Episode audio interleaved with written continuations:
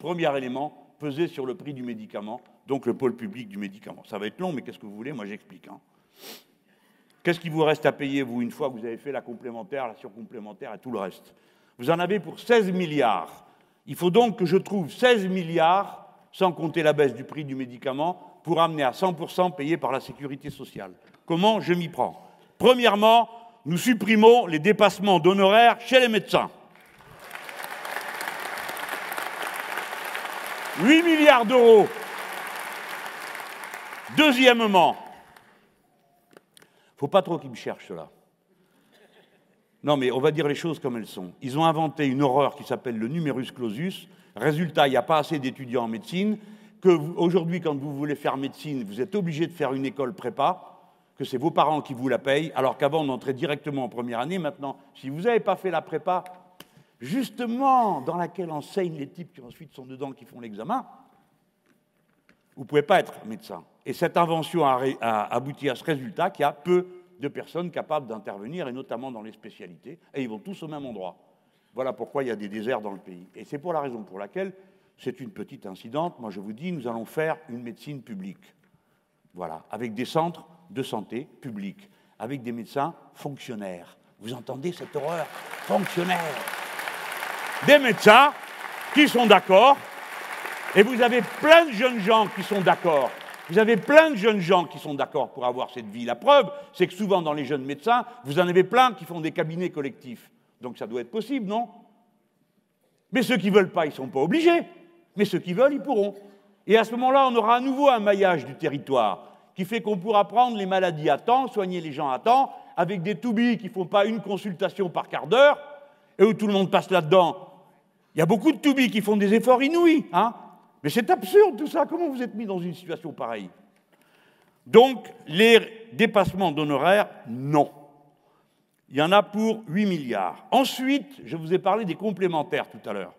Vous savez que ces gens passent leur temps à nous expliquer que le public, ça coûte cher, et le privé, c'est merveilleux. Résultat, ça coûte 6 milliards 5 d'euros de frais de gestion pour les complémentaires. 6 milliards 5.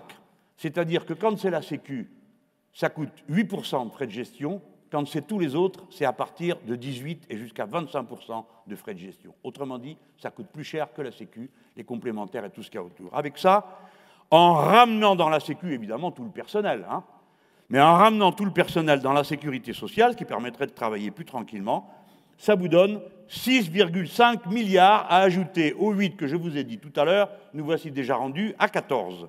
Et après, en faisant les comptes, mes camarades découvrent qu'il y a 3,5 milliards d'euros d'exonération de cotisations sociales en faveur des complémentaires santé. Je les reprends. Égal eh bien, un peu plus que ce qu'il y a besoin, 17 milliards. Donc, il ne faut pas dire ce n'est pas possible. Alors, eh, ils ont été faire les comptes parce qu'ils se sont dit Mélenchon, où il raconte des trucs. Euh, mais non, il est prudent, Mélenchon.